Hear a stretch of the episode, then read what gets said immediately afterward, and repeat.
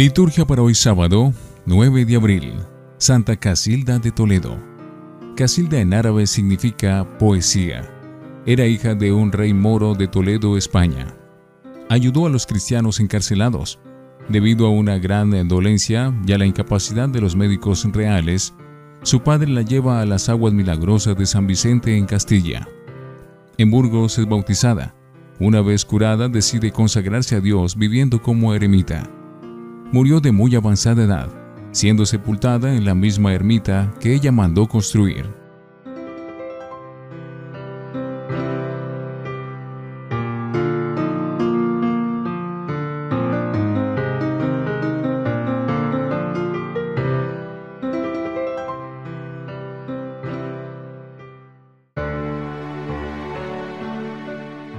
Antífona. Señor, no apartes de mí tu auxilio ven corriendo a ayudarme, porque yo soy un gusano, no un hombre, vergüenza de la gente, desprecio del pueblo. Oremos. Oh Dios, que hiciste linaje elegido y sacerdocio real a todos los renacidos en Cristo, concédenos querer lo que nos mandas y poder hacerlo, para que el pueblo, llamado a la vida eterna, tenga una misma fe en sus corazones y un mismo amor en sus acciones por nuestro Señor Jesucristo, tu Hijo. Primera lectura de la profecía de Ezequiel, capítulo 37, versículos 21 al 28. Esto dice el Señor Dios. Voy a recoger de las naciones a donde emigraron a todos los israelitas. De todas las partes los congregaré para llevarlos a su tierra. Haré de ellos un solo pueblo en mi tierra, en los montes de Israel Habrá un solo rey para todos ellos, y nunca más volverán a ser dos naciones, ni a dividirse en dos reinos. Ya no volverán a marcharse con sus ídolos, sus abominaciones y con todas sus iniquidades. Yo los salvaré de las infidelidades que cometieron y los purificaré. Ellos van a ser mi pueblo y yo voy a ser su Dios. Mi siervo David será su rey, y todos ellos no tendrán más que un pastor cumplirán mis mandamientos y pondrán por obra mis preceptos. Habitarán en la tierra que di a mi siervo Jacob, y en la que habitaron los padres de ustedes, y ahí vivirán para siempre ellos, sus hijos y sus nietos. Mi siervo David será su rey para siempre. Voy a hacer con ellos una alianza eterna de paz. Los asentaré, los haré crecer, y pondré mi santuario entre ellos para siempre en medio de ellos estará mi templo. Yo voy a ser su Dios, y ellos van a ser mi pueblo. Las naciones sabrán que yo soy el Señor que santifica a Israel, cuando vean mi santuario en medio de ellos para siempre. Palabra de Dios. Te alabamos, Señor. Salmo responsorial, tomado de Jeremías 31. El Señor cuidará a su pueblo como un pastor a su rebaño. Escuchen, pueblos, la palabra del Señor. Anúnciela aún en las islas más remotas. El que dispersó a Israel lo reunirá y lo cuidará como el pastor a su rebaño. El Señor cuidará a su pueblo como un pastor a su rebaño. Porque el Señor redimió a Jacob y lo rescató de las manos del poderoso. Ellos vendrán para aclamarlo al monte Sión y vendrán a gozar de los bienes del Señor el Señor cuidará a su pueblo como un pastor a su rebaño. Entonces se alegrarán los jóvenes danzando. Se sentirán fieles y jóvenes y viejos, porque yo convertiré su tristeza en alegría. Los llenaré de gozo y aliviaré sus penas. El Señor cuidará a su pueblo como un pastor a su rebaño. Honor y gloria a ti, Señor Jesús purifíquense de todas sus iniquidades, renueven su corazón y su espíritu, dice el Señor. Honor y gloria a ti, Señor Jesús. Del Santo Evangelio según San Juan, capítulo 11, versículos 45 al 56. En aquel tiempo, muchos de los judíos que habían ido a casa de Marta y María, al ver que Jesús había resucitado a Lázaro, creyeron en él. Pero algunos de entre ellos fueron a ver a los fariseos y les contaron lo que había hecho Jesús. Entonces los sumos sacerdotes y los fariseos convocaron al Sanedrín y decían, ¿qué será bueno hacer? este hombre está haciendo muchos prodigios. Si lo dejamos seguir así, todos van a creer en él. Van a venir los romanos y destruirán nuestro templo y nuestra nación. Pero uno de ellos, llamado Caifás, que era sumo sacerdote aquel año, les dijo, Ustedes no saben nada. ¿No comprende que conviene que un solo hombre muera por el pueblo y no que toda la nación perezca?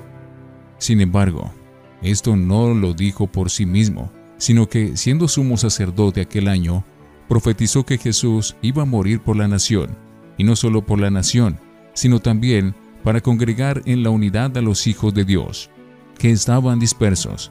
Por lo tanto, desde aquel día tomaron la decisión de matarlo. Por esta razón, Jesús ya no andaba públicamente entre los judíos, sino que se retiró a la ciudad de Efraín, en la región contigua al desierto, y allí se quedó con sus discípulos. Se acercaba la Pascua de los judíos, y muchos de las regiones circunvecinas llegaron a Jerusalén antes de la Pascua, para purificarse. Buscaban a Jesús en el templo, y se decían unos a otros, ¿qué pasará? ¿No irá a venir para la fiesta? Palabra del Señor. Gloria a ti, Señor Jesús. Oremos. Te rogamos, Señor, que la ofrenda de nuestro ayuno te sea agradable, que nos purifique y nos haga dignos de tu gracia, para que nos conduzca a la bienaventuranza prometida. Por Jesucristo nuestro Señor. Antífona. Cristo fue entregado para que los hijos de Dios que estaban dispersos fueran congregados en la unidad. Oración después de la comunión. Suplicamos a tu majestad, Señor, que así como nos nutres con el sacro santo alimento del cuerpo y de la sangre de tu Hijo, nos hagas participar de su naturaleza divina, por Jesucristo nuestro Señor. Ten misericordia, Señor, de tu iglesia suplicante, y mira benévolo a quienes se inclinan ante ti, para que los que redimiste con la muerte de tu Hijo unigénito no estén subyugados por el pecado, ni sean oprimidos por la desgracia, por Jesucristo nuestro Señor. Lección Divina. Oremos. Te bendecimos, Padre, porque Cristo murió por todos para reunir en torno a ti a tus hijos dispersos. Él aceptó incondicionalmente tu voluntad salvadora, pero nosotros con frecuencia tratamos de manipular tu evangelio conforme a nuestros intereses. Bendito seas, Señor, porque en la sangre de Cristo hiciste una perenne alianza de amor con nosotros. Amén. Lectura. Conviene que uno muera por todos.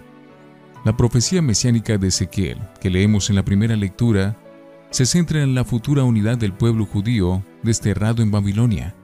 Dios lo reunificará en un solo reino, y no habrá ya dos monarquías, Judá e Israel, como desde la muerte de Salomón.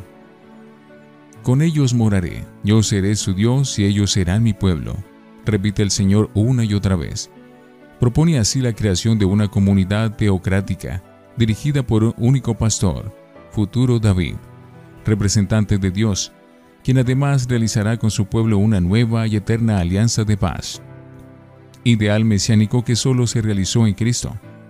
El buen pastor, quien aparece en el Evangelio de hoy como blanco del odio mortal de los jefes judíos.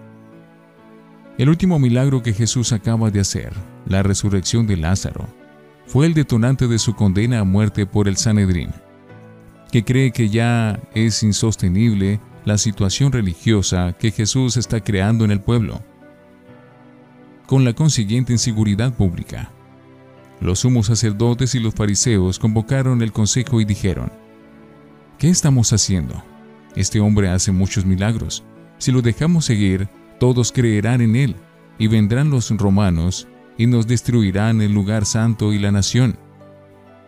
Y aquel día decidieron darle muerte, porque, según Caifás, sumo sacerdote aquel año, convenía que uno muriera por el pueblo, y que no pereciera la nación entera.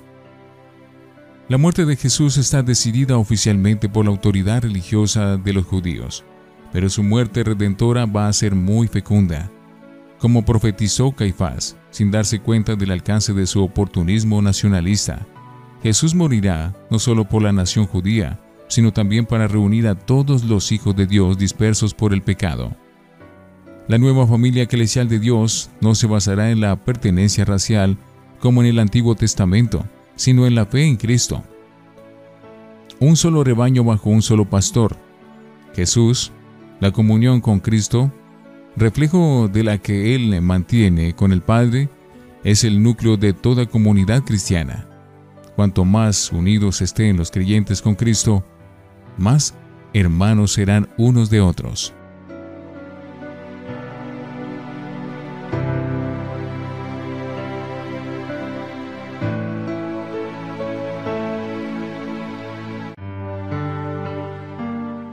Para meditar.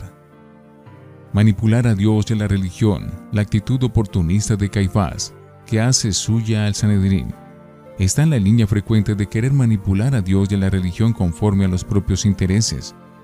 Esto se realiza tanto a nivel institucional como individual. Es una constante histórica, verificada en el caminar multisecular de la Iglesia, la tentación de confundir y mezclar los ámbitos religiosos y políticos, supeditando el uno al otro alternativamente. Lo más fácil es un cristiano triunfalista en tiempos de bonanza y acomodaticio en tiempos de adversidad. Pero la palabra de Jesús no se casa ni con una ni con otra actitud. Por eso hemos de revisar y ajustar continuamente, tanto en plan comunitario como personal, nuestra conducta e imagen cristianas. Estas se han de plasmar en una línea firme aunque humilde, valiente pero servicial, incómoda quizá, pero alegre. Función de la comunidad creyente y de cada uno de los cristianos es ser conciencia crítica de la sociedad, equidistante tanto del privilegio social de la alianza con el poder y del triunfalismo temporalista, como de la connivencia servil y del silencio cobarde y fatalista. Con San Pablo hemos de repetir, ay de mí si no evangelizo. A nivel individual, los gestos de apropiación de lo divino es una de las tendencias de una religiosidad confinada en los estadios primitivos y naturales. Algo que en una fe madura debe quedar transformado en lo contrario, servicio a Dios sin querer servirse de Él. La religión natural se mueve de abajo hacia arriba. El hombre busca adueñarse de Dios y de la esfera de lo sagrado. La religión revelada, en cambio, tiene un movimiento de arriba hacia abajo. Dios toma la iniciativa, se inclina hacia el hombre con su gracia y lo llama. Y la respuesta del hombre se realiza en la obediencia de la fe y en el amor. Reflexionemos. ¿Estamos preparados para celebrar la Pascua del Señor? ¿Hemos entendido que ser cristiano tiene un precio? ¿Hemos renovado nuestra opción bautismal? ¿Hemos hecho realidad de nuestra vida el lema que habría estos 40 días? Conviértanse y crean en el Evangelio. Oremos. Te pedimos, Padre, que cuantos participamos de la Eucaristía, seamos congregados en un solo pueblo para ti. Haz de nosotros tu morada entre los hombres, para que todos conozcan que tú eres nuestro Dios. Amén.